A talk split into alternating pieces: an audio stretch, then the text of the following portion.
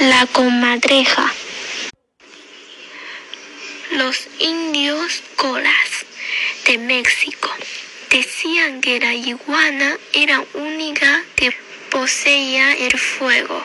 Un día la iguana se peleó con su mujer y su suegra y se fue de la casa, se fue del pueblo, se fue de la tierra. Para este tranquila, se fue al cielo y se llevó su tesoro, el fuego.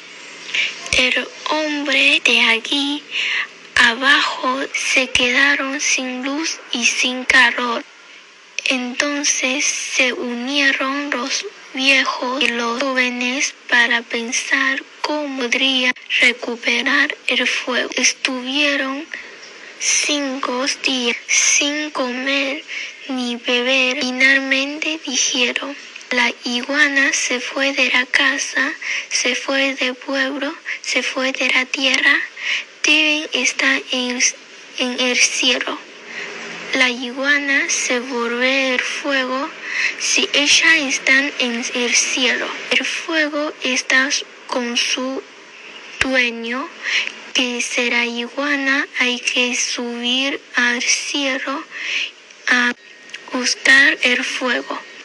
Los hombres mandaron al cuervo y el cuervo subió por la montaña altísima que llegaba como hasta el cielo. Trepo por la montaña, pero en esta mitad del camino pisó el farso y cayó a la tierra.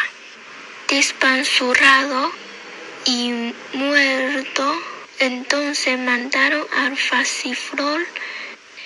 El pajarito llegó hasta la mitad de la montaña y cayó medio muerto.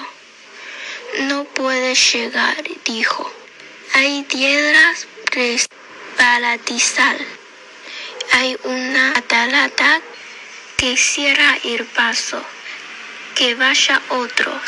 Fue otro pájaro pero tampoco puede pasar. Nadie llegará hasta el cielo. Dijo al volver, es imposible pasar la catarata. Entonces los jóvenes y los viejos volvieron a reunirse y finalmente resolvieron a mandar a la comadreja. Pero la comadreja no quiso hacer semejante viaje. Pasaron cinco días y cinco noches, y la comadreja pensando, pensando, fue acostumbrándose a la idea. Por fin decidió hacer la prueba. Voy a subir, les dijo a los hombres, pero estén atentos. Si consigo llegar arriba, arrojaré el fuego. Ustedes prepararon una manta muy grande para recogerlo, porque si el fuego llega al suelo y quema los, y quema los pastos, ya pueden imaginarse el incendio. Después empezó a trepar por la montaña. Era un pico tan alto que era la mitad del viaje que tuvo que tuvo que detenerse junto a un árbol. Más adelante pisó una piedra resbaliza y cayó en la catarata. Salió completamente empapada y otra vez se detuvo para sacarse para secarse desde el hocico hasta la cola. Por fin llegó a las puertas del cielo. Y entonces vio el fuego. Parece que ya no lo tenía la iguana. La iguana se lo había dado un viejo, o a lo mejor el viejo era a la misma iguana disfrazada.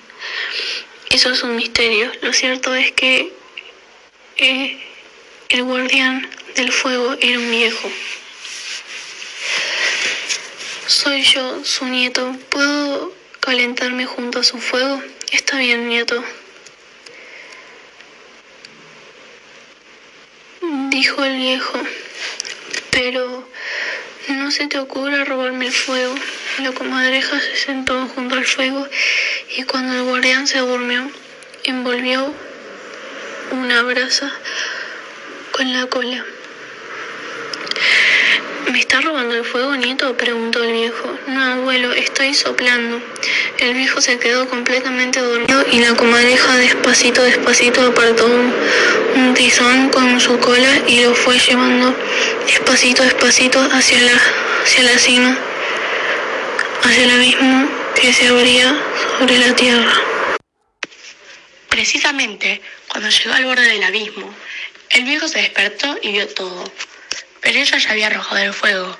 Sin embargo, no pudo escapar del viejo que la atrapó, le dio una terrible paliza y la arrojó de la tierra. Los hombres, aquí abajo, vieron que caía el fuego, pero no supieron abarajarlo en la gran manta y las brasas cayeron al suelo y provocaron el incendio más rojo y más caliente que uno puede imaginarse. Los hombres, aquí abajo, vieron que caía el fuego, pero no supieron abarajarlo en la gran manta y las brasas cayeron al suelo y provocaron el incendio más rojo y más caliente que uno puede imaginarse. Estaban tratando de apagarlo cuando la comadreja cayó entre ellos como un plomo y quedó muerta. Los hombres la envolvieron en sus mantas, le dieron calor y le soplaron el hocico hasta que, por fin, consiguieron hacer, hacerla revivir. Entonces, la comadreja se sentó derechita y preguntó, ¿llegó el fuego? Mi abuelo me dio una paliza, me arrojó abajo y me mató. Pero, ¿cayó o no cayó el fuego? Mil incendio, contestaron los hombres, llorando. No pudimos atajarlo a tiempo cuando caía. ¿Qué haremos ahora? Tenemos demasiado fuego. Entonces le pidieron ayuda a la madre de todos, que es la diosa tierra, y ella apagó las llamas con su leche, que es la lluvia. Como una buena madre, supo apagar las grandes llamaradas que devoran todo y dejar el fuego pequeño, doméstico, que los hombres pueden apagar cuando quieren y encender cuando quieren.